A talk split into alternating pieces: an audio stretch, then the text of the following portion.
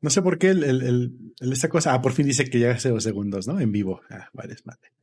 El, el contador de, de, live dice en vivo apenas ahorita y ya llevamos casi un minuto offset.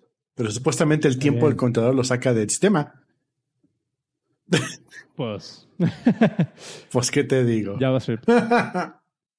no es cierto, es Lua. Ah, sí, es cierto, Lua. ¿Has seguido? Bueno, ahorita, ahorita nos cuenta, dale. Sí, vale, ahí va el intro. Hola, hola, sean todos bienvenidos a el podcast de episodio número 80, grabado el primero de diciembre, Día del Biker, por supuesto. ¿Cómo están todos? ¿Ah, sí? ¿Cómo estás, Oscar? sí. Felicidades, güey. Voy a tronar los cohetes ahorita. No sé qué fue eso, güey. Feliz día del biker, amigos. Este, si alguno es motociclista, motocleto, este, cuídense. A mí me, dejan con, el, con el Jesús en la boca siempre que salen a, a carretera Bienvenidos al episodio número 80. Comenzamos. Comenzamos.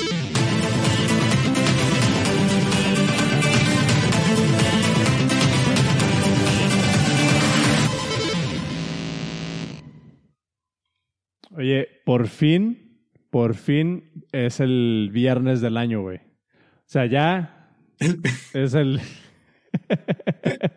ya es el viernes del año. Alguien guarda eso como título. Eh, está, está cabrón, güey. Digo, sé que, sé que todo el, todo el año hemos estado así como de cuándo se va a acabar esto, nunca se va a acabar esto, bla, bla, bla, bla, Pero la verdad es de que si hacemos como retrospectivo, por lo menos a mí sí, sí se me ha pasado como rápido, porque obviamente no he salido a ningún pinche lado. sí ha salido de repente, pero en general, en general, se ha pasado súper rápido esto, güey. Aquí, aquí encerrados, ya es diciembre, ya el último estirón y el penúltimo episodio de, del año, cabrón.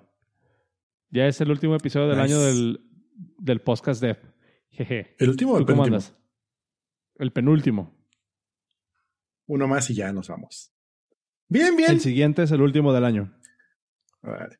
Eh, bien, ando un poquito aguitadón porque ¿te acuerdas que te, recomendado, que te he recomendado mucho la aplicación pretzel.rocks para streaming? Bueno, música telefónica como la que estoy escuchando ahorita en vivo. Em, resulta que la aplicación que utilizaba yo expiró, la retiraron. De hecho, todavía Pretzel dice, esta aplicación ha sido retirada. Es decir, pero, pero, dice, entra a Pretzel Rocks para utilizar yo. No, no quiero que sea web, por Dios, no, no la hagan web. Pero dice, ok, baja el cliente de desktop. Ok, lo bajo y es. Antes Pretzel era una, una cosita chiquita así, que tenía dos botoncitos y el play, ¿no? Y el play y volumen. Era muy chido. Ahorita es una página de ese tamaño en, en un Electron. Decide, no, no me gusta. Quiero el player mini. Te recomiendo bueno. Poolside. Ya te había pasado Poolside. Sí, está chido. Pero el tema con eso es que realmente tengan DRM Free Music. Porque este pretzel tiene un, un, feature específico, que es su killer feature, que dice, déjatelo, dejo el mouse over y dice YouTube Safe Mode. O sea, te aseguran de que la música que pongas no va a estar flagueada. Y de hecho dicen, estamos muy orgullosos de que en el tiempo que hemos tenido, no ha habido una sola canción que haya sido flagueada en ningún video utilizando pretzel. Entonces está muy chido. eso está bueno. Pero bueno, es que el caso de uso también es diferente porque tú lo quieres para, para música de streaming, yo quiero como música de fondo. Para la gente que no conozca, hay una, hay una página que se llama Poolside FM que tiene estaciones de radio como para poner en la alberquita. O sea, literalmente se llama Poolside. Y está chido, güey. La neta, la neta sí te pone, sí te pone en mood. Eh, yo la estoy usando aquí en, en la oficina, que eh, en mi nuevo HomePod Mini, que a lo mejor alcanzan a ver aquí en el, en, la, en, el, en esta cosa. Ahí está. Eh, está, porque está buena. está, no, porque ya estuvo a la venta. porque no estaba disponible. Lo compré en cuanto salió. Porque, porque desde hace tres años me quería comprar un HomePod del original, pero estaba demasiado caro. Ya. Eh, y como que no ameritaba una bocina eso, pero el mini ya está como un poquito más razonable. Eh, pero Poolside me gusta porque son estaciones, este, son estaciones chidas y tienen aplicaciones nativas tanto para Mac como para iOS. Entonces tú puedes poner ahí tu, tu estación. este, de que si estás eh, crudo, de que si estás como que summer vibes, cosas así. Y lo chido es que saca la música, hasta donde tengo entendido, de SoundCloud. Es prácticamente un cliente aleatorio de SoundCloud y busca por ciertos, por ciertos tags. Está, está bueno, güey. Ahí se los, se los dejo en los show notes, que por cierto, pueden encontrar en el podcast.de diagonal 80. Ajá. 80, güey. En el SoundCloud hay un, hay un DJ que me late un chingo, se llama DJ Cumberbound. No, es que buenos mix hace. Hace, hace, hace mashups, no son mix, son mashups de rolas. Entonces tiene, por ejemplo, un mashup de Ramstein con Erwin and Fire, si no me equivoco. O no, es Erwin and Fire. Erwin. Erwin on Fire. Erwin on Fire.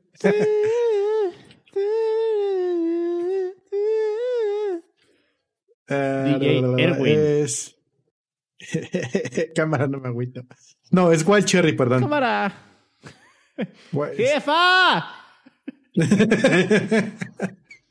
que sí se van a quedar a comer, como dice. Que sí se va a hacer lo de la comida. Ah. buenísimo esa madre. Si no lo han visto, show notes, DJ Erwin. Cámara, no a me ver, A ver, con, con miedo de que nos flaguen el video en YouTube, te voy a poner un cachitito de esa rola. A ver, date. A ver. Escucha el beat de fondo. Yo no escucho nada, güey. No se escucha. Ah, cierto, no. Espérate, déjate lo pongo también para que veas. Perdón, amigos, este episodio ya se está yendo a la chingada.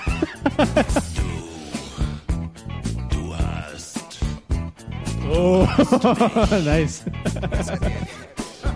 nice. Pero el beat queda bien chingón.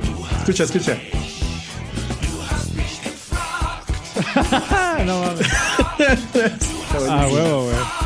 Pásamelo, pásamelo. Fíjate que, que yo con, con SoundCloud tengo como sentimientos encontrados, güey. Porque alguna vez trabajé con un. con un. con un 10x developer en el sentido de. de la palabra en la connotación que nosotros tenemos de que el 10x developer es alguien muy culero, realmente. Mm, eh, en algún momento me tocó trabajar con un 10x developer que, que, era mi, mi, team lead. Y el güey, lo recuerdo, sí me acuerdo cómo se llama, no es mexicano, no es de aquí, o sea, pero de todos modos no voy a decir su nombre porque no es el caso. Este, pero ese, este güey, me acuerdo que era de estos tipos que, y digo, si hay alguien en la audiencia, sí, perdón por la pedrada, pero en especial este vato, me, me acuerdo que me cayó muy mal porque tenía su alter ego de DJ. Y era una persona que, que, trabajar con él era muy, muy difícil, güey. Era una persona que no la podías bajar de su macho y que, y que sí tenía esta actitud de quítate, yo lo hago, güey. Entonces era bien difícil trabajar con él. Pero recuerdo que ese cabrón una vez se aventó una puntada que me dijo que de, estos, de estas personalidades que se quieren hacer como súper excéntricos y súper exóticos. Y el güey se aventó la puntada de decirme, no, yo no, yo no escucho música, este, yo no escucho música de otras personas. Yo soy DJ y yo escucho nada más música mía. Y tengo mi alter ego, no, no me dijo así, pero sí me dijo, no, yo soy productor de, de música y yo nada más escucho música mía, no escucho música de, de otra. Y así como de, chinga tu madre, güey. ya, con, con, eso ya, güey, ya no mames. Esa era una, una de las personas que decía que cómo podíamos empezar a utilizar Swift, esto es 2013, 2014, este, que cómo podíamos empezar a usar Swift si, si no tenía el error handling bien, bien diseñado todavía, güey. Que no, pues, un lenguaje sin error handling no sirve. y así como de, ay, güey, basta. Ok, pensé, pensé que hablabas de otro, de otro desarrollador también súper no sé, así nunca he trabajado con él. Uh, no sé si es. Ya sé quién pero que también es DJ.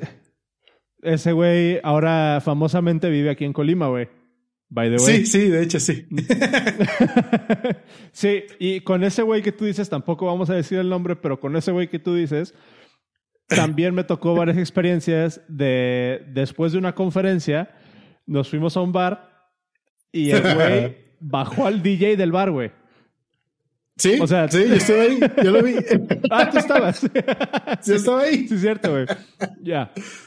Ajá. pero recuerdo que, pero recuerdo que la premisa fue, vamos a ir aquí porque voy a ir a ser DJ. O sea, desde antes de llegar ya a la premisa.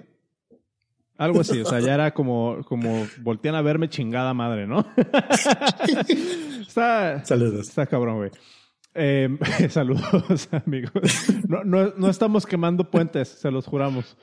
Oigan, amigos, muchas, muchas gracias por muchas gracias por estar acá. Eh, hoy traemos algunas cosillas. Digo, ya el episodio como que medio se fue a la chingada, pero vamos a intentar rescatarlo. no sin antes recordarles que este, como, como dijimos hace ratito, este, este episodio es el penúltimo. Porque la siguiente semana va a ser el último episodio que vamos a estar en, que vamos a estar en vivo, eh, que vamos a estar en la programación habitual de martes a las 8 de la noche con el episodio saliendo el miércoles. A partir del el 15 de diciembre ya no vamos a estar en vivo, o sea, ya no van a salir episodios hasta enero, hasta el 12 de enero. Pero durante el tiempo que no estemos en, en vivo y que no estemos en este horario regular, a los Patreons les vamos a dar dos episodios a la semana durante esas cuatro semanas. Y son episodios que estamos preparando muy cabrón y son episodios especiales que no van a estar disponibles en el, en el, en el feed principal. Entonces, sí vamos a seguir creando contenido, pero nada más para los Patreons. Eh, les vamos a preparar las, las, las entrevistas eh, que estamos haciendo, o los, ya, la, ya la cagué porque ya dije qué chingados estamos haciendo, este, pero, les vamos, pero les vamos a preparar el contenido, les vamos a preparar el contenido para los Patreons, entonces si quieren escuchar eso, suscríbanse y la verdad es de que su suscripción al, Patreon nos ayuda, nos ayuda un, buen. Ahora, cuando se suscriben al Patreon, no solamente tienen acceso al episodio extra, sino que aparte tienen acceso a una sección especial dentro del newsletter. Eso es nuevo. La semana pasada, el newsletter que tenemos, al que se pueden suscribir en el newsletter.dev, eh, trae una sección en la que si son Patreons, nada más ustedes pueden ver esos links que estamos mandando. Y son links que pues, nosotros curamos de cosas, la sección se llama Cosas Cool que son cosas que nosotros creemos que les van a agregar valor y que están chidas, pero que no necesariamente son como tutoriales o nada de eso. Simplemente cosas que nos encontramos y que creemos que está chingón, eh, solamente disponible para Patreons. Entonces ya es otro beneficio que tienen por ser Patreons. Y el Patreon, eh, e-, esta, sección, esta sección privada o esta sección premium del newsletter está disponible también para los Patreons de un solo dólar. Esos patrones de un solo dólar no tienen acceso al, al episodio extra, pero sí tienen acceso al newsletter, a la versión premium del newsletter. Entonces también, ya si se suscriben desde un dólar a nuestro Patreon, tienen la, la versión privada del, del newsletter. Eh, para agregarles valor y que no se vayan sin nada. Gracias por el apoyo, queremos darles algo y esa es la, esa es la, cosa. Tres dólares al mes, amigos. O sea, tres dólares al mes es lo que se chingan en unas papitas, en una coca y en un chocolate. Y se los digo porque el otro día eso compré, no es cierto. Eh, pero sí, dólares, la verdad, la verdad es de que nos apoyan un chingo, eh, nos, dan, nos dan las pilas para seguir haciendo esto. La verdad es de que no nos gustaría tampoco meterle publicidad al podcast y no nos gustaría de repente empezar a patrocinar el newsletter, no nos, no nos gustaría empezar como a, hacer corporate todo esto, que en el, que en el pasado, por ejemplo, teníamos a, la banda aquí a Toño, que nos patrocinaba el Bandwidth, ¿no? Pero nunca, creo que, creo que ni a ti ni a mí nos gustaría de repente meter un anuncio de que tal empresa está contratando, güey, o, de alguna mamada así, porque como que no va con el, con, el espíritu, no sé. Más que cuando invitamos a alguien y se evita su gol, pero se vale. Exacto, pero, pero es ya más la colaboración. Entonces, si les gusta lo que hacemos, si creen que les agregamos valor y si creen que, que pues está padre lo, lo que hacemos, Ahí les, les pedimos que se metan a premium.elpodcast.dev o a patreon.com diagonal el podcast dev y nos apoyen desde un dólar y ya les damos la, la, versión premium del newsletter también, que nada más tienen que suscribirse al, al, Patreon y automáticamente les empieza a llegar el newsletter que sale los viernes a las 5 de la tarde en punto. Está programadita. Eh, se, acaban, se acaban los comerciales. Este podcast ha sido, ha sido traído por ustedes por el alcohol. Este, este, podcast ha sido traído a ustedes por ustedes, amigos. Gracias por apoyarnos en premium.elpodcast.de. Muchísimas, muchísimas de hecho, gracias. De hecho, no recuerdo si fue con el, el este mamador o fue con otro. Eh, el este mamador es el, el, el, el, este vato que está en YouTube, ¿cómo se llama? El Top Engineering. Eh, el Tech Lead. ah, el Tech Lead. ¿Sí, ¿Le es de mamador, dijiste? no, el top mamador. el, el creo que sí fue el Tecli o fue otro, que decía, eh, este podcast ha sido traído por ustedes por mí. en serio, yo compro mis productos. que, que, pues sí tiene, creo, creo, que eso incluso es más, bueno, yo, yo, le voy más a eso que a la publicidad, güey, sinceramente. Pero bueno, si estás aquí es porque te gusta algo de aquí, ¿no? Esperemos. Exactamente, exactamente. hay, que, hay que dejar de hablar de, de, cosas, de cosas meta y ahora sí vamos a, a ponernos en, en mood de desarrollo, güey.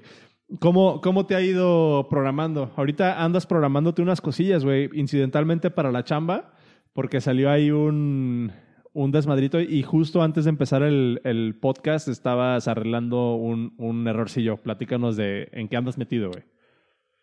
Ahorita ando, por ejemplo, eh, desarrollando un...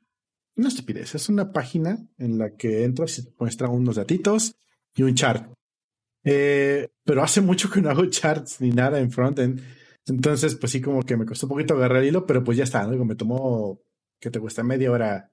No, de hecho me tomó más, como una hora y media, pero porque no jalaba el maldito ese link y resulta que una configuración no estaba jalando. Entonces, ah. Y luego ya como media hora echando a andar el, el, chart, pero ya tengo un demo funcional y está bonito, funciona bien chito. Ahora, ya tengo. Ajá. Date, date, date. Ah, bueno, ya, tengo lo básico de tengo el chat funcionando con datos que son dinámicos y lo que necesito ahora hacer es armar los JSONs que estaba pensando armar los scripts tal cual, digo, los HTMLs tal cual, pero estoy viendo que va a ser mejor armarlo por JSON porque tengo que pasarlo por backend.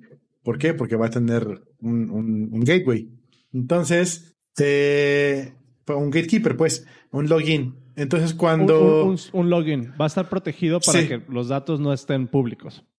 Sí, exacto. Entonces, mi, mi primera mm, idea era generar con un PUG el HTML y hardcodearle en el PUG, que es muy fácil, muy fácil hacer eso. Todos los datos, das clic, funciona como un HTML crudo. Pero eso no tiene seguridad. Entonces, sí tengo que hacer algo más inteligente. Entonces, voy a guardar todos los datos como JSON, los traigo, los pueblo, un Ajax, listo. Pero está muy chido. Eh, son esas cosillas que me aviento en un par de horas cuando no tengo llamadas. y se pueden hacer. Pero lo que ha divertido, lo que te comentaba hace rato, es que estaba trabajando, no estaba trabajando, estaba jugueteándole con un script de Lua. En mi vida había tocado Lua. Y la semana pasada empecé a jugar con eso.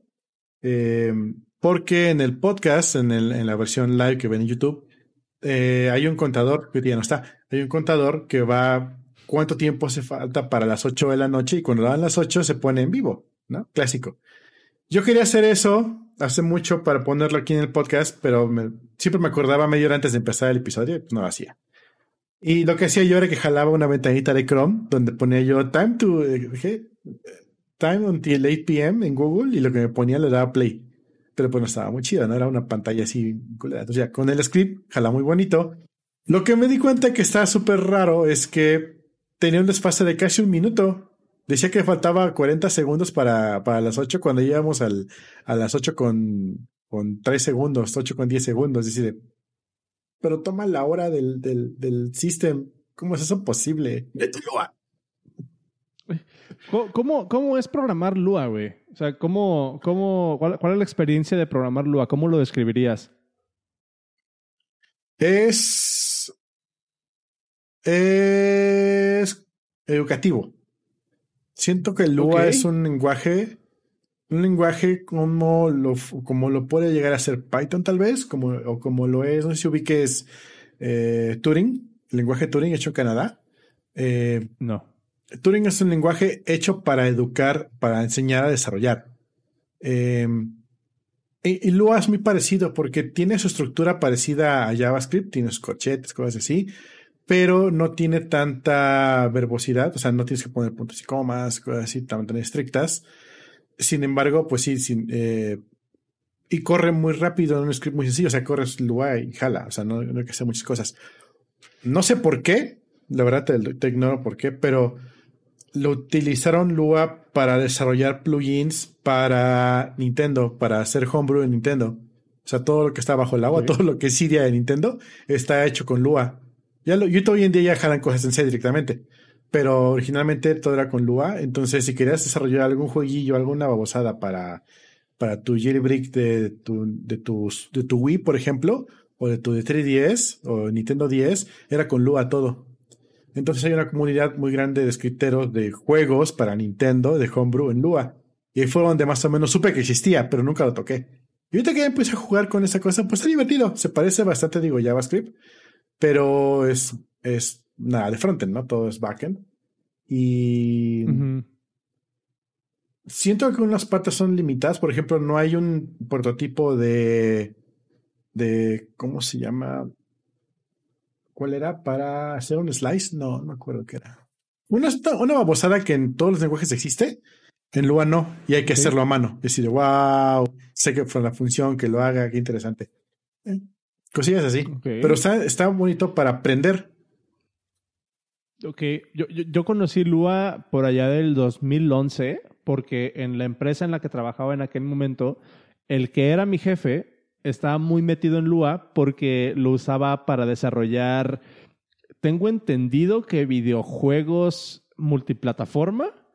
Había, no recuerdo exactamente qué framework o qué cosa usaban como para programar videojuegos multiplataforma, que de estos paquetes que te, que, no necesariamente estás como programando el juego, sino que describes lo que el intérprete te, va a generar o algo así. Y me acuerdo que lo hacía, me acuerdo que lo hacía en Lua y recuerdo que en aquel momento me decía este Enrique se llamaba, eh, de todas las bondades de, Lua y que, y que le gustaba mucho, que era muy amigable y que era muy fácil de leer. Nunca entendí hasta cierto punto, o a lo mejor es, es mi ignorancia, que probablemente sí sea por ahí, por qué Lua yo lo tengo considerado como un lenguaje muy de nicho, como un lenguaje muy, no, no de nicho hinojosa, sino como, como de nicho, como muy, como muy particular. Eh, sin embargo, ahorita que me estoy metiendo a la página de Lua, que es lua.org, se las voy a dejar en los, en los show notes, y, que le estoy poniendo como un poquito más de, atención, eh, porque pues me estoy aquí leyendo la, descripción. Parece que Lua sí está muy metido en la industria, güey. O sea, pero, pero no nada más como un lenguaje que existe, sino como que realmente le están metiendo, eh, lo están usando para cosas interesantes. Dice aquí, por ejemplo, que lo usa en, Photoshop y en Lightroom, Adobe, eh, y, tiene un enfoque muy importante en sistemas embebidos. También estoy viendo que, que Lua está, es, que, es, que es, ¿cómo se llama? Que, que, es tan conocido o es tan, tan usado por su performance, güey.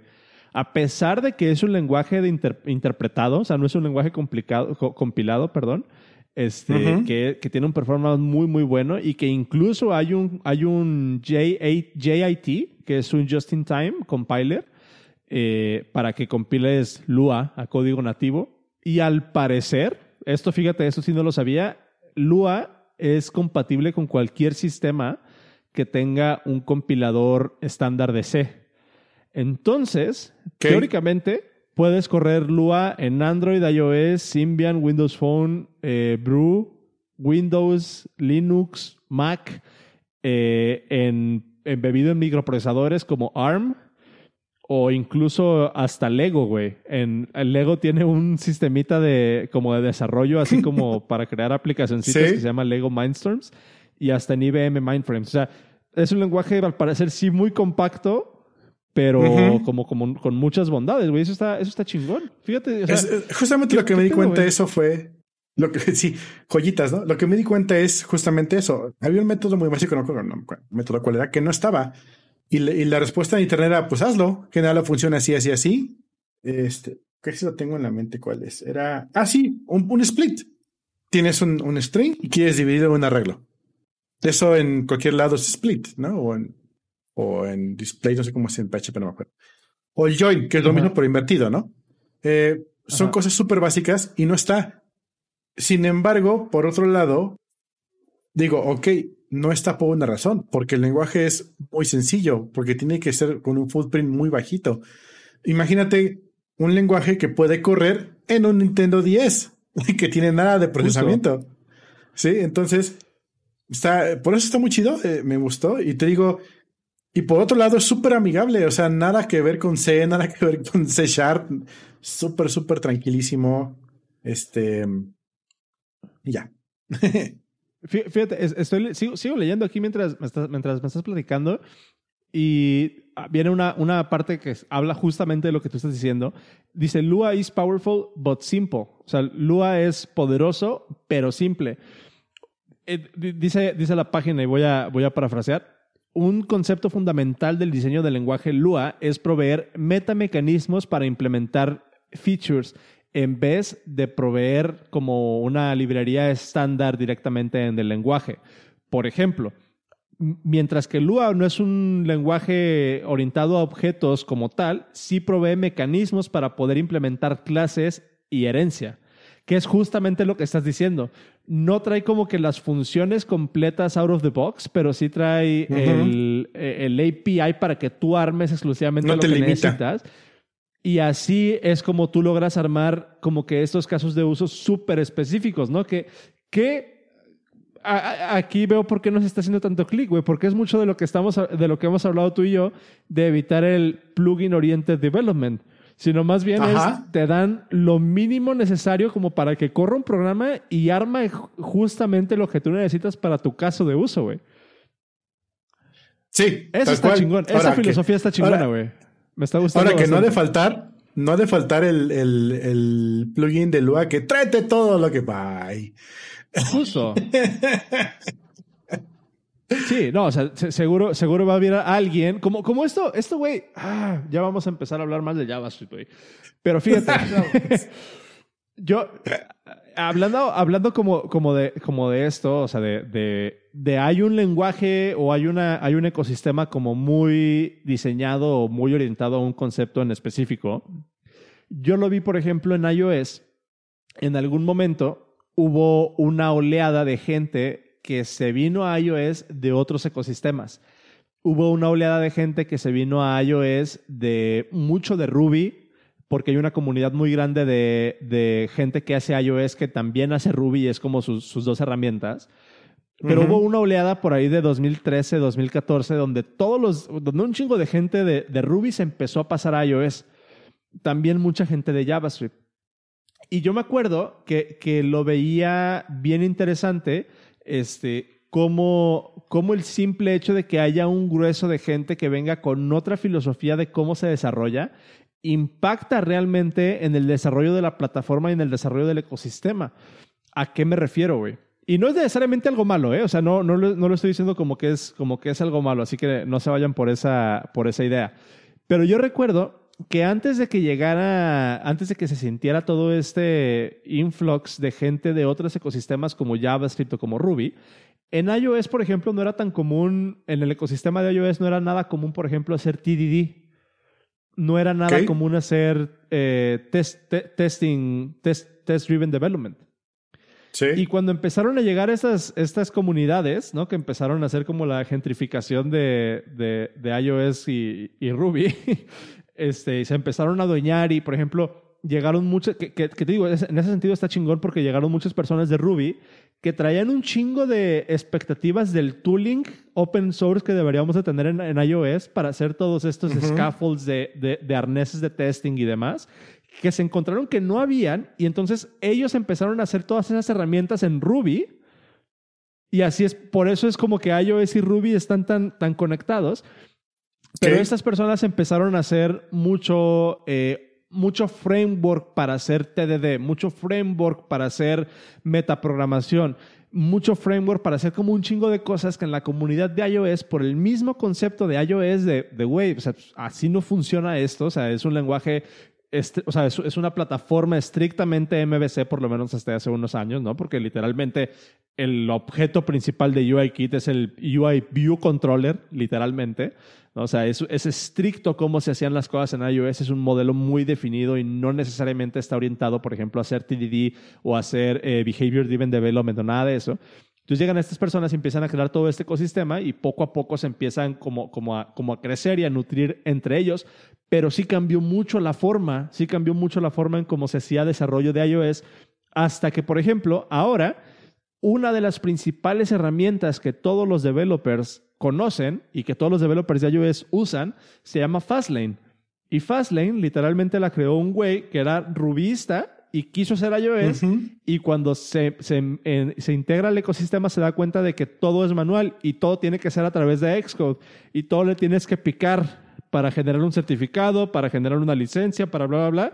Y este güey dice, chinga tu madre, yo vengo de un background de tooling, hago un script en Ruby, hago un script en Ruby para automatizar todo ese pedo y esa mamada, eh, primero lo compró Twitter, después Twitter se lo vendió a Google con con Firebase o no sé qué mamada le metió, le, vendió Twitter a, Google.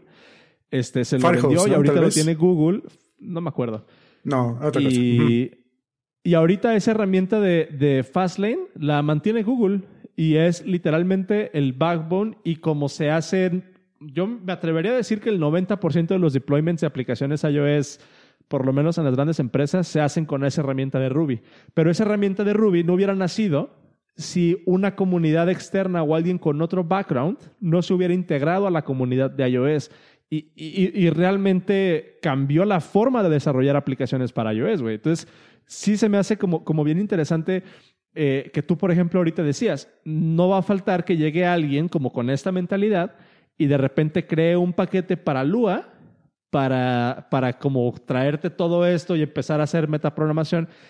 Y, por ejemplo, yo te puedo decir desde mi perspectiva, para la comunidad de iOS nos fue muy bien, porque realmente, aunque son metodologías muy diferentes y no estábamos acostumbrados a hacer TDD ni a invertir en tooling, necesariamente como lo hacen, por ejemplo, con los, con los eh, ¿cómo se llaman? Eh, package managers, ¿no? Que no es algo que existía en iOS.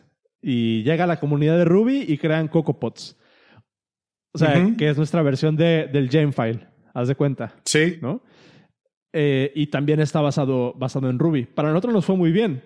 Pero ¿qué pasaría si se va para el otro lado? O sea, si llega alguien y lo empieza a contaminar, por ejemplo, como Lua, que es un lenguaje que estamos viendo muy, muy chingón, eh, o bueno, con muchas bondades, por lo menos por lo que dice la, la, página, ¿qué pasaría si se empieza a hacer como esta, esta, pues, ¿cómo se podrá llamar, güey? pues sí es como gentrificación, perdón por la palabra. Una tendencia. Pero del ecosistema, ¿no? Eh, eh, o sea, el lenguaje punto que los mantenedores, maintainers del lenguaje no acepten meter babosada y media lua porque va en contra de los principios de tener un footprint muy chiquito y que corren en una corcholata, ¿no? Eh, sin embargo, si la tendencia del mundo es, ok, primer paso, abre Lua. Segundo paso, instala todo el Internet pues entonces ahí tienes un problema de, internamente, ¿no? Está, justamente hablábamos de eso hace ratito en, el chat del podcast, en, Telegram, ¿no? Así de, que decían, por fin hice correr no sé qué cosa en, en VS Code, dice, pues, eh, mínimo eso faltaba, ¿no? Después de haber, de haber NPM instalado todo el Internet encima de eso. Esperarías que corriera por lo menos. Esperarías que saliera el Sí, sí, güey. Em, digo, por ejemplo, aquí eh, también hay, hay algo interesante que ver, que es como cuando el diseño del lenguaje se ve sobrepasado por cómo las personas usan ese lenguaje, güey. Eso también es un, es un detalle bien interesante, que, que, es algo que no solamente aplica para los lenguajes de programación, sino para cualquier producto, diría yo. Tú cuando, tú cuando desarrollas un producto y cuando desarrollas una idea, una aplicación o lo que tú quieras, tú la lanzas con un objetivo en mente, pero realmente no sabes lo que la gente va a empezar a hacer con eso que tú estás sacando. Y no sabes lo que es lo la que gente los podcasts, ¿no? Exacto. O sea, no, sabes, no sabes tú lo que la gente va a entender de la documentación que según tú escribiste bien, güey. O, de, o del objetivo que según tú dejaste bien claro en, tu documentación. Y es bien interesante como, como eh, tú lo puedes ver como de dos maneras, ¿no? Y a lo mejor hablando un poquito más del lado de, de business. Tú puedes, ver con filosofía. en tu macho, lo puedes ver con filosofía y tú puedes decir, me monto en mi macho y esto no es lo que yo quiero que haga este, este programa y no es lo que yo quiero que haga esto y no es para lo que lo creé y mejor lo, lo dejo de mantener o lo que sea.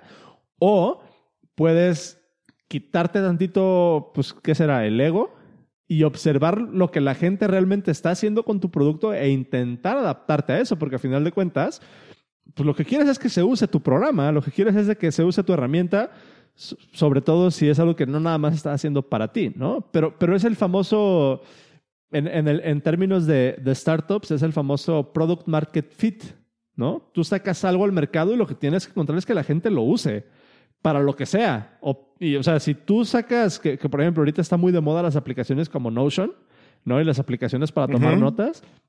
Este, que por ejemplo está Notion. Ajá. está, está Notion, está Rome, hay otra que se llama Workflowy, está Airtable, está Coda. Eh, hay, yo, yo estaba metido en una que se llama, ay, no me acuerdo, pero esa estaba, estaba chida. Eh, en algún momento hablé de ella aquí en el, en el, en el podcast, la voy a poner en los show notes. Eh, pero, por ejemplo, lo que hacen estos güeyes es, ah, quiero hacer quiero sacar mi visión de tomar notas. Pum, sacan, sacan su aplicacióncita hecha en Electron, muy chingón.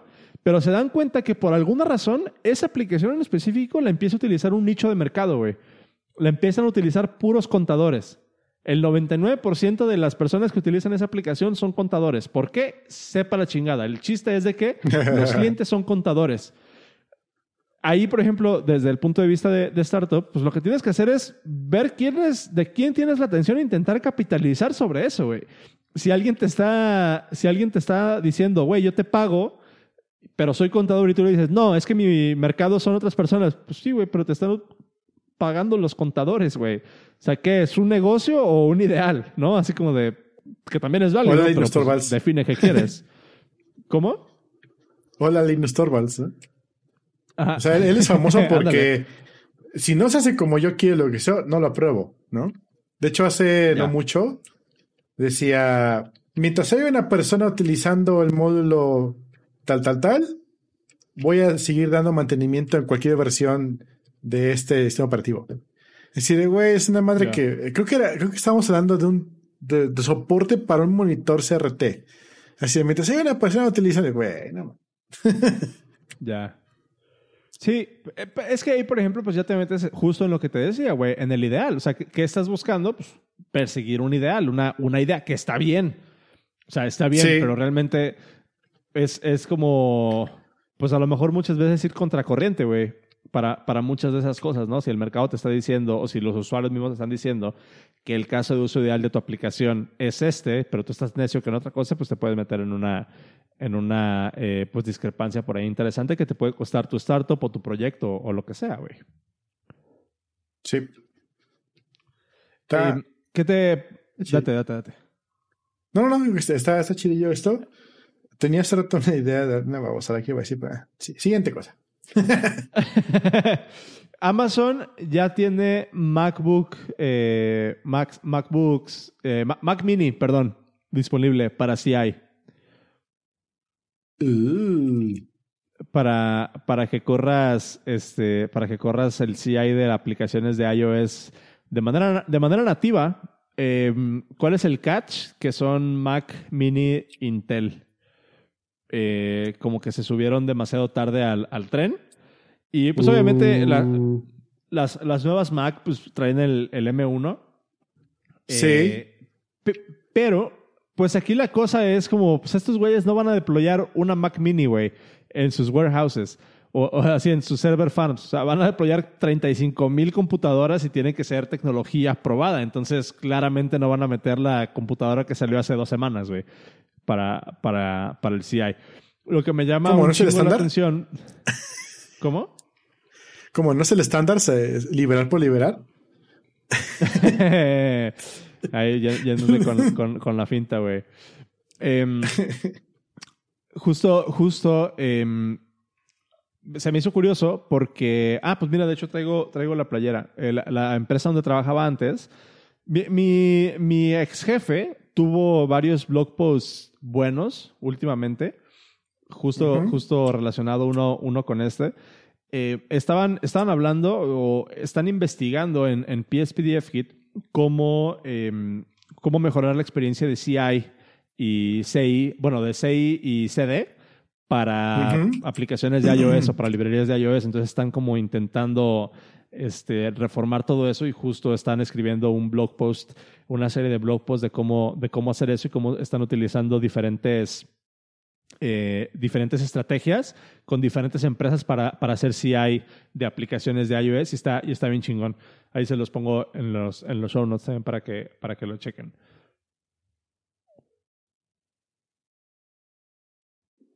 Y quería hablar también de esta otra madre de pues, las M1, güey. ¿Has, ¿Has, visto las computadoras estas con, con M1?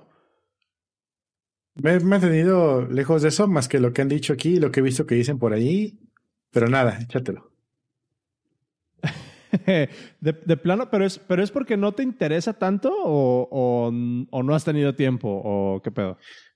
Entre que no he tenido tiempo y que tampoco tengo dinero, así que ni siquiera quiero ver lo que hay porque no me lo voy a poder comprar de aquí a 2025.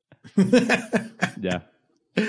Está, está interesante, güey creo que las, las nuevas estas Mac, de hecho, ayer salieron a la venta ya aquí en México y, y me metí porque pues sí le, le traigo ganitas a, a una, la, la, neta.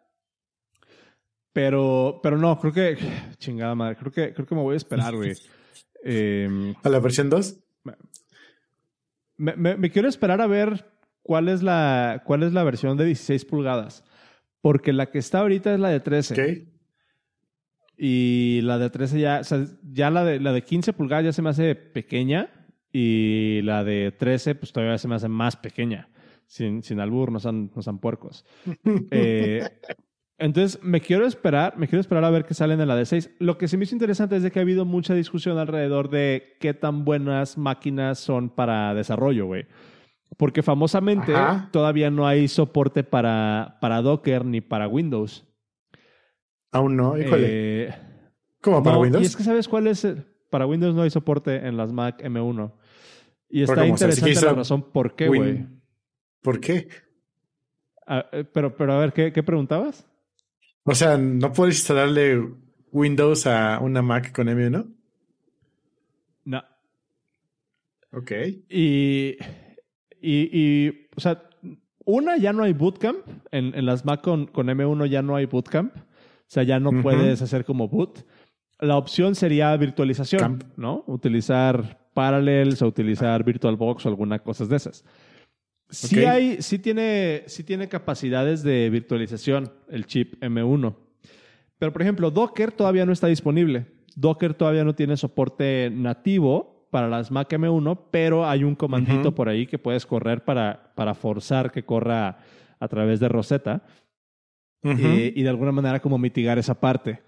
Pero la razón por la que Windows todavía no puede correr o, o quién sabe si vaya a poder correr dentro de las Mac con M1 es porque no hay licencias o Microsoft no tiene una infraestructura para licenciar el, la versión ARM de Windows, porque claramente saben que, que Windows sí corre en, chips ARM. O sea, sí hay versiones de Windows y todo, pero la única manera en que puedes tú usar Windows en ARM es comprándolo a través de una computadora. No hay licencias. No puedes bajar tú una versión de Windows para ARM, güey. Oh, qué babosada. O sea, no, no, no puedes tú irte a la, a la, página de Microsoft y bajarte una versión de Windows este, compilada para, para ARM.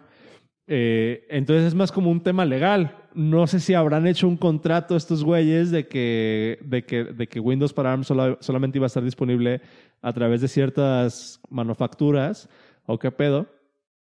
Esa es una cosa. La otra cosa es de que Windows para ARM todavía debe de soportar 32 bits y los chips de Apple nada más son de 64 bits. Ok. Entonces hay como hay otra, otra limitante por la cual todavía no se pueden, no se pueden utilizar este, o no puedes utilizar Windows en, en, las, en las nuevas Mac. Ah, Pero a partir hay cosas de bien raras. Ajá. No, date, date. hay cosas bien raras, por ejemplo, cuando esta compu de Windows, mm, creo que ya le eché a perder el grub y dejó de funcionar. Quería instalar otra vez Windows para echarla a andar eh, y tenía la Mac.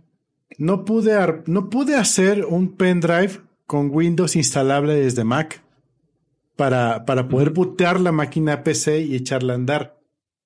Me, bajé la librería fulana tal, me bajé el lunes booting, me bajé el fulano de tal, bajé el ISO de, de Windows, eh, todo legal, legit, no se armaba el pendrive, no funcionaba y lo ponías y nomás no boteaba.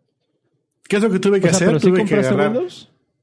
Sí, sí, sí, sí. O sea, bajas, bajas la imagen directamente de, Microsoft y comprar la licencia aparte, ¿no? Para, para, para licenciarlo. Pero no había forma de instalarlo. No, no, se podía generar el, el, pendrive. Tuve que en la Mac instalar VirtualBox, instalarle una versión pirata de Windows. De hecho, ni siquiera fue una versión pirata. Windows ofrece unas versiones, luego te platico eso, ofrece unas versiones de tres días.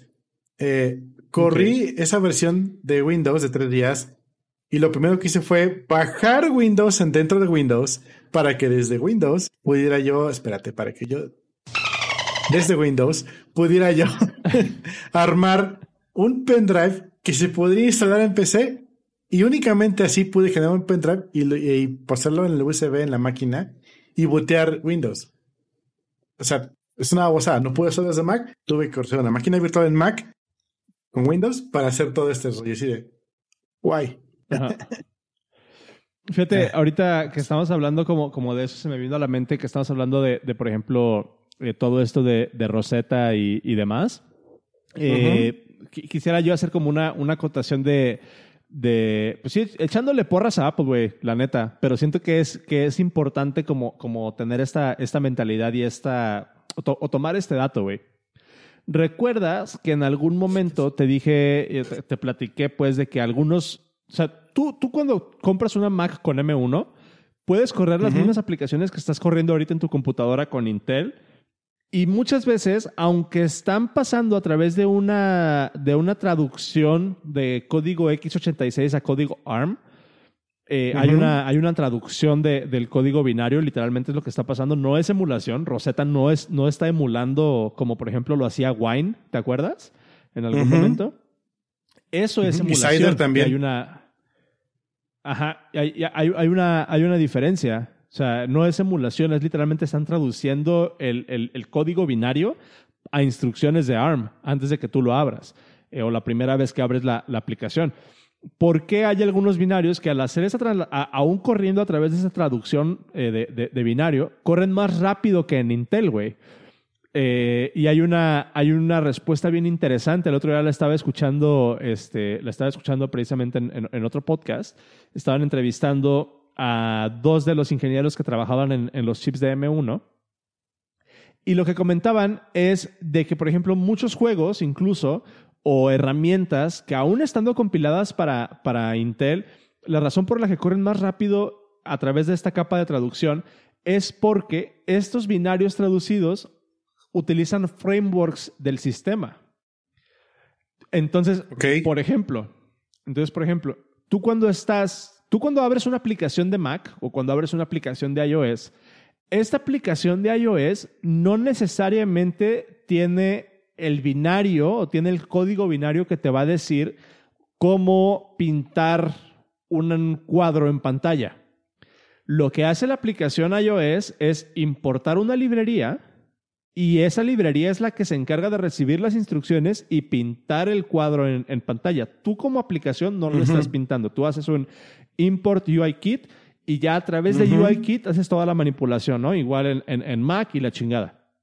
Hay aplicaciones, por ejemplo, como, bueno, hay, hay frameworks como, como Metal, que Metal es la, la versión de OpenGL de, de Apple que literalmente está corriendo sobre el metal, o sea, sobre el GPU directamente, son instrucciones BDSP para correr directamente sobre, sobre, el, sobre el GPU y darte performance súper chingón. Esto, en principio, muchas veces es criticado porque, ay, pues bien fácil, tienes el framework. Ah, pues bien fácil, importas esta madre y lo haces. No, yo quiero programar como los hombres e importar todo y yo y no importar nada y yo, y yo hacerlo, ¿no? Este, sí. Que, digo, pues cada quien, cada quien se arrasa con, con lo que quiere. Pero las ganancias de este diseño de sistemas modulares y de este diseño que a mí me encanta, güey, diseñar orientado a frameworks y, y, y, diseñar orientado a APIs, no necesariamente orientado a una aplicación, sino que yo diseño un componente que es una API, tú me pides algo y yo te lo regreso, güey y se acaba la historia y tú metes este, este, este coso en, dentro del flujo de usuario donde tú quieras y mientras tú me des esto, yo te voy a regresar lo otro, güey. Literalmente, a mí me, gusta mucho pensar en esos términos. muy encapsulado, muy acá. yo me sentí muy, muy cómodo desarrollando iOS y desarrollando Mac porque así es como funciona. Diseñas tu aplicación en función de frameworks. Tengo mi framework que se encarga de hacer networking. Tengo mi framework que se encarga de hacer persistencia de datos. Tengo mi framework que se encarga de hacer operaciones con el usuario, bla, bla, bla, bla, y vas construyendo tu, tu capita de Legos. ¿Qué es lo que pasa, güey? Cuando una aplicación, aún siendo nativa en, en, en, Intel, aún siendo código x86 en Intel, la corres en las Mac con M1, la, la, única parte del binario que traduce Rosetta es el binario de la aplicación no los frameworks que están linkeados. Entonces, aún si el binario de tu aplicación está corriendo en x86 a través de Rosetta, los frameworks de UIKit, los frameworks de, más bien los frameworks del sistema eh, que te ayudan a manipular la interfaz del usuario, que te ayudan a manipular o hacer los cálculos para, para correr cosas en el GPU, todas esas cosas, siguen siendo los frameworks nativos, güey. Corriendo sobre el M1 en código ARM. Y estás mm. literalmente agarrando todo el power que están disponibles y para lo que fueron diseñados y para lo que están optimizados. Porque esos frameworks son del sistema, no viven dentro de tu aplicación.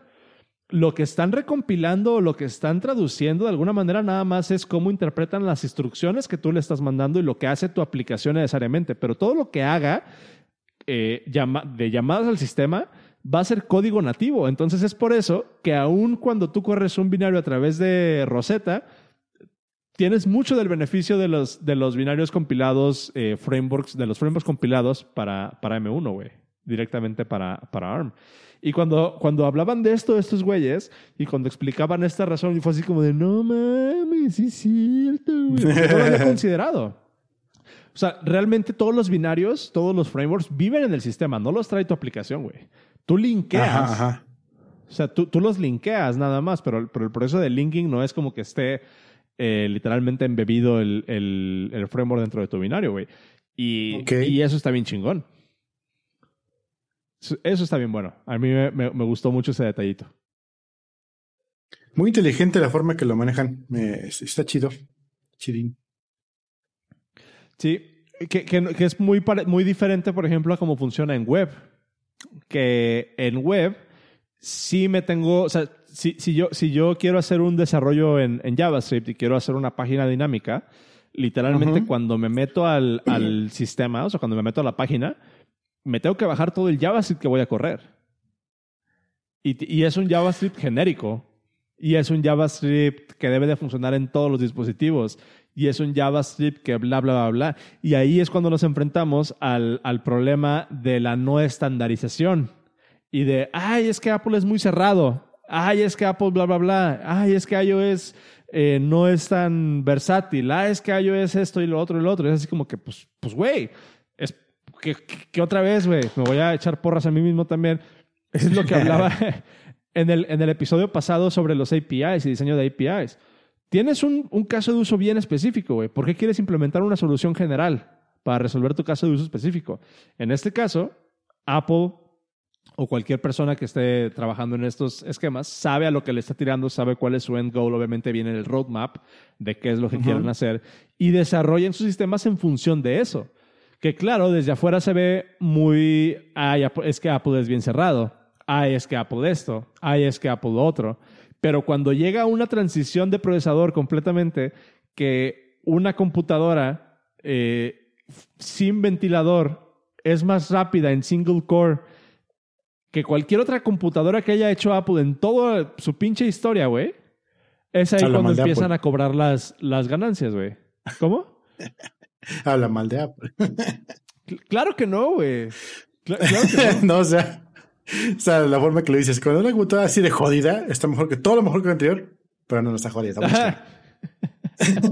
no, pero es que justo, justo es lo que, lo que decían eh, algunas, algunas personas las personas que ya tienen, que, hicieron los reviews de, de estas computadoras con M1, realmente el mensaje de estos güeyes es, o sea, sí es una laptop, pero la forma en cómo juzgas, eh, eh, la forma en cómo estás acostumbrado a juzgar el performance de una laptop, tienes que cambiar ese chip. O sea, porque si tú llegas a una computadora de las nuevas, eh, una MacBook Air o una MacBook Pro de las nuevas, intentándola juzgarla como una HP, no te va a funcionar, güey. Porque estas computadoras literalmente son más rápidas que cualquier otra computadora portátil que puedas comprar y que pudiste haber comprado en toda la historia, güey. Y con un chip que no se calienta, con un chip eh, ARM, con un chip que, pueden correr sin ventilador, que pueden... O sea, güey, neta está, está muy cabrón. Desde un aspecto técnico, sí siento que ahorita es realmente cuando todo este, toda esta fricción de por qué hacen las cosas así es súper palpable, güey. Y les voy a dejar en los show notes para no seguir vendiendo esta madre, para que no crean que, soy yo. Les voy a dejar en los show notes un documental de un canal de YouTube que me encanta, por cierto, que se llama Cold Fusion TV. Eh, y este canal eh, es uno de los canales que me gusta ver que, que hacen documentales interesantones. Eh, se los voy a dejar, Cold Fusion M1. Hizo un documental precisamente sobre la historia de Intel y cómo, o sea, la importancia o las implicaciones de, de este nuevo chip de Apple M1 en la industria, güey. Porque neta, o sea, lo que, lo que pasó hace unas semanas con la presentación de, de estas computadoras estuvo bueno, güey. O sea, creo que, creo que mucha gente no lo aprecia por lo que es y se van por la idea de, ay, pero los, los, los Intel Xeon eh, son más vergas. Como que, pues sí, güey, pero esa madre te consume 180 kilowatts, cabrón. Tienen que estar conectados y con un y abajo del puto agua, literalmente, para que no se te fríe esa madre, güey. ¿Sabes? Sí, güey. Es, es, ese fue mi rant. ese fue tu rant. Vaya, vaya, vaya, vaya, vaya. Está. O sea, está chido, pero sí tiene que ver cómo echar a andar Docker. Pues sí, o sea, digo, si, si, estás en, si estás en ese pedo, pues, pues sí, te, sí te pega. Yo como ya vivo en puro Google Doc.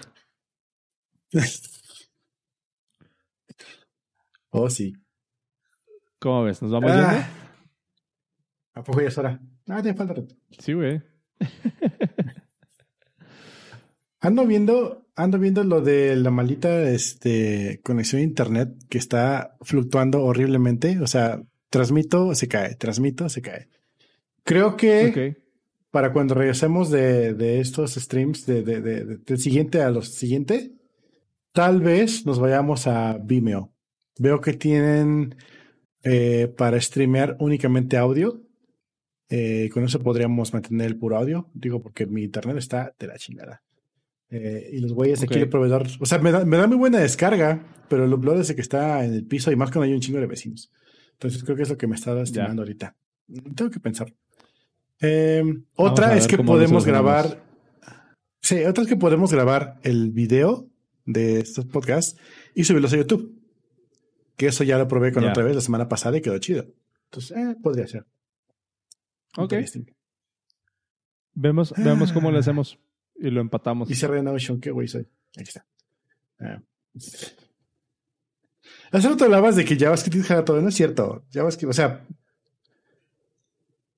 tú comentabas que hay que bajar todo JavaScript para hacer algo y en realidad no. O sea, baja las instrucciones que corren sobre lo que tiene el navegador insertado. Obviamente, si quieres utilizar. O sea, si, quieres utilizar. Ajá. ¿Qué? O sea, yo, yo, yo, hablaba en términos, por ejemplo, de, de, de frameworks, güey. O sea, ya. para correr, si agarras un framework de JavaScript, tienes que bajarte todo el framework y no necesariamente está diseñado para el lugar donde lo vas a correr, sino que tiene que tener como muchas acotaciones para ser muy genérico y correr en todos lados. O no sé, a lo mejor yo estoy tonto y ya hay una instrucción y un header HTTP que le puedes decir, bájame nada más la versión de, de este script que corre en el navegador de acuerdo al user agent. Que si no existe y me acabo de inventar eso. Ah, ok. Ok. Tienes patentar, ¿no? ¿Ves? no, sí, Ese es el problema, güey. Ese es el problema justo, güey. De hecho, por ejemplo, si tú bajas una fuente de Google, detecta cuál es tu user agent y te regresa la, la fuente mejor para tu user agent. Puede ser un SVG, puede ser un script, puede ser un PNG, yo qué sé. Em, pero, por ejemplo, ahorita lo que estás diciendo lo chistoso, aquí va, aquí va el punchline. Tienes que bajar. Tú, tú, podrías utilizar tranquilamente JavaScript a pelo, vanilla, pero quieres usar un, framework para hacer X y cosas. Y eso es malo, question mark. Sin embargo, hace que te gusta 40 minutos, estamos hablando de Lua, y que es bien bonito porque viene sin nada y no tienes que bajar, no tienes que no, no viene nada, y si quieres hacer algo muy loco, hay que bajarse todo. Por un lado es, qué chido. O sea, si te das cuenta, JavaScript en Vanilla es como un equivalente a Lua, porque no viene con todas las babosadas que nunca vas a utilizar si es que nunca vas a usarla. Pero trae, como Metal, trae únicamente lo necesario para echar a andar a, lo, básico para, para poder pintar, para poder hacer lo que sea, sin que tengas que eh, desarrollarlo tú. Obviamente todo el mundo se va por bajar el script porque obviamente plugin o developers, ¿no? Y, te enteras de por qué tu, tu script.js tiene 5 megas de, tamaño, pero bueno. que, que, ahí estaría interesante, por ejemplo, hacer una tesis y un doctorado o algo así de por qué a Lua no le ha pasado lo que a JavaScript, güey. Si los dos son estos lenguajes tan bondadosos y tan compactos y tan, tan chiquitos de alguna manera, que es, debe de haber alguna razón puntual por la que JavaScript eh, tenga esta comunidad tan grande detrás de ella. Y, Lua, que a lo mejor sí tiene una comunidad existente, pero pues no tan grande, evidentemente.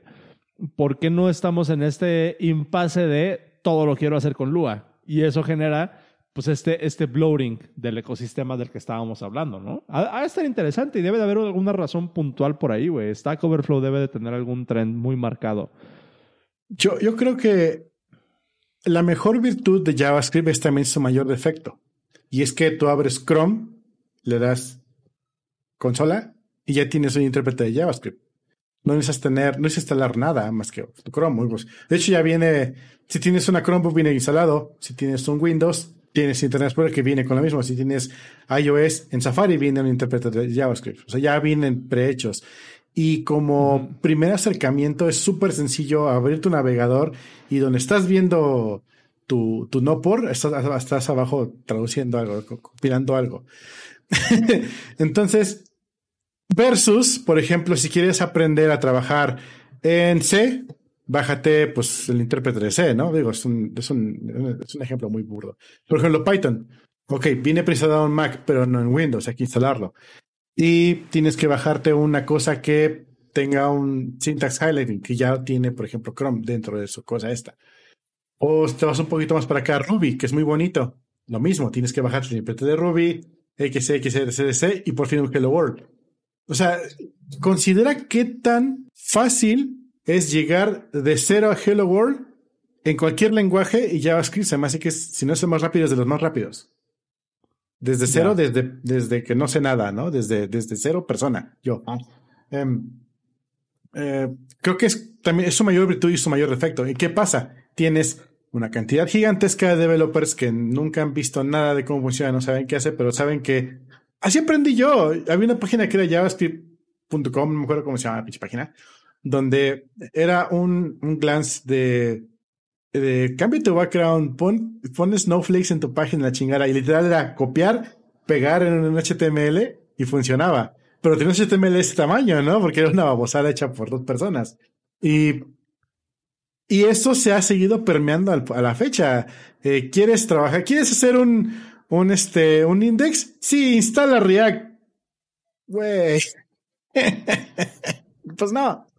Pero es básicamente el mismo, mismo desconocimiento y, la misma virtud es su mayor defecto. Es como yo lo veo.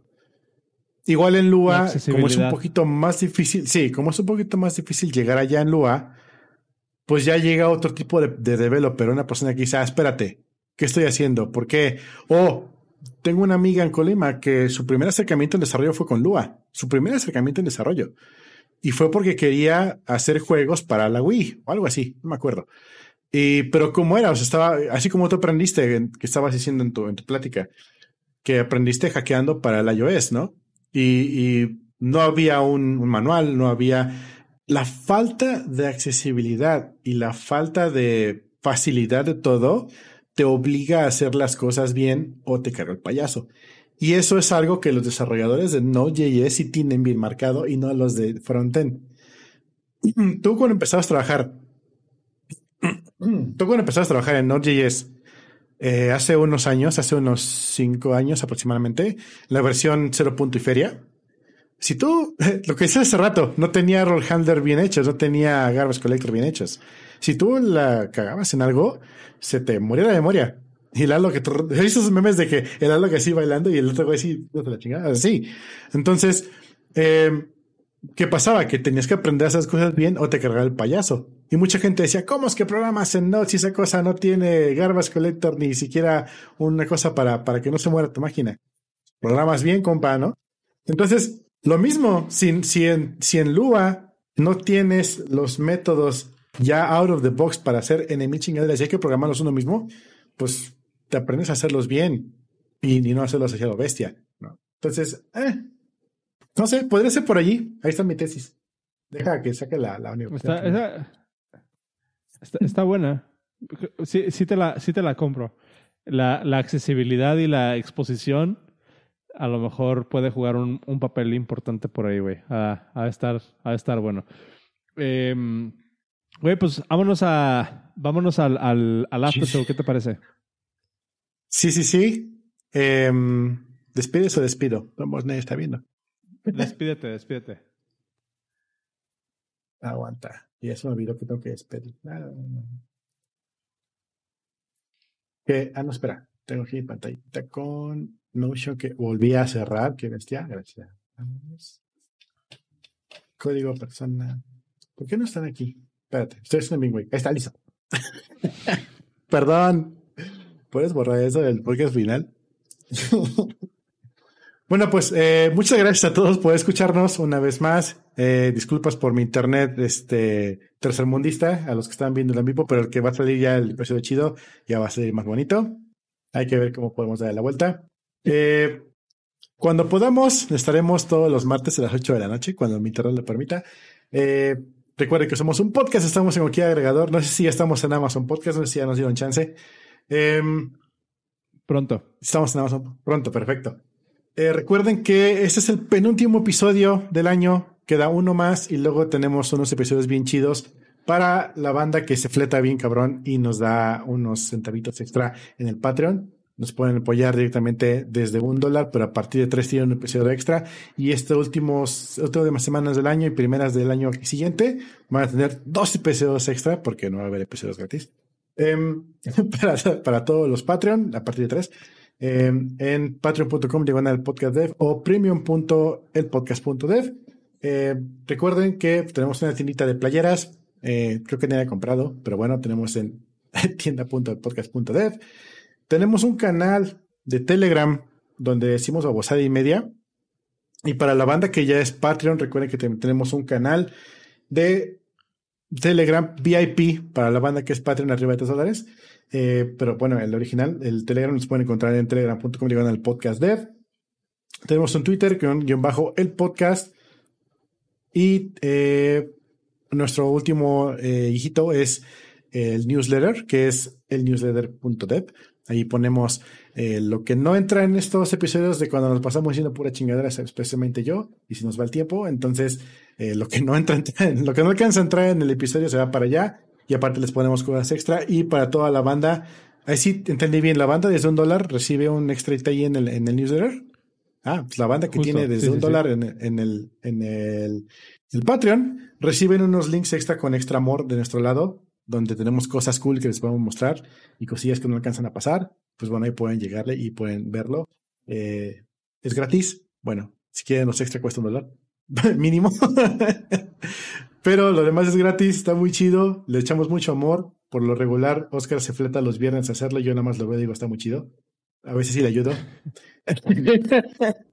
Depende de qué tan podridos estemos los dos. Y pues nada, muchas gracias por escucharnos. Yo soy Cero, me encuentran como en Twitter como eh, arroba Cero Dragón y él es Oscar, lo encuentran como arroba Swanros. Y pues muchas gracias. Bye bye. Nos vemos amigos, hasta el martes.